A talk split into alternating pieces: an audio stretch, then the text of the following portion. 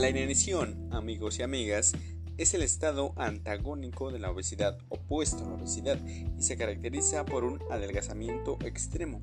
Puede obedecer a la disponibilidad insuficiente de alimentos o a estados fisiopatológicos que van a reducir mucho nuestras ganas de comer, como lo son trastornos psicogénicos, anomalías hipotalámicas y factores liberados desde nuestros tejidos periféricos.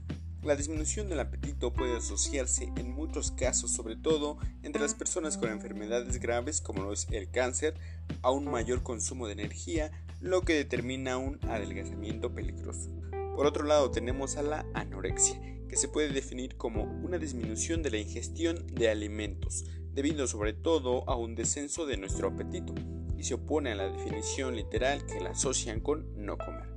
Esta definición enfatiza la misión esencial de los mecanismos neuronales centrales en la fisiopatología de la anorexia, de enfermedades tales como el cáncer, problemas frecuentes como el dolor y las náuseas, que obligan a la persona a consumir menos alimentos.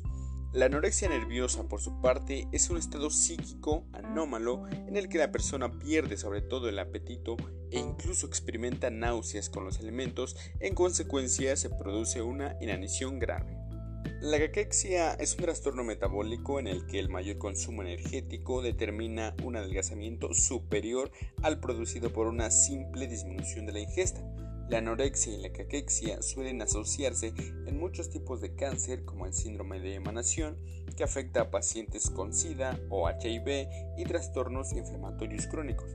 Casi todos los tipos de cáncer producen anorexia y caquexia, más limitadas de los pacientes con cáncer para experimentar este síndrome de anorexia y caquexia en el transcurso de su enfermedad.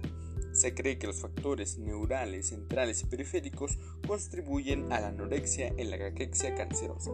Diversas citoquinas inflamatorias, entre otras el factor de necrosis tumoral alfa, la interleucina 6, la interleucina 1 beta, el factor inductor de la proteólisis, produce anorexia y caquexia. La mayoría de estas citoquinas inflamatorias medían en la anorexia activando el sistema melanocortínico del hipotálamo los mecanismos exactos aún se desconocen, pero interaccionan con esta vía para reducir la ingestión de alimentos.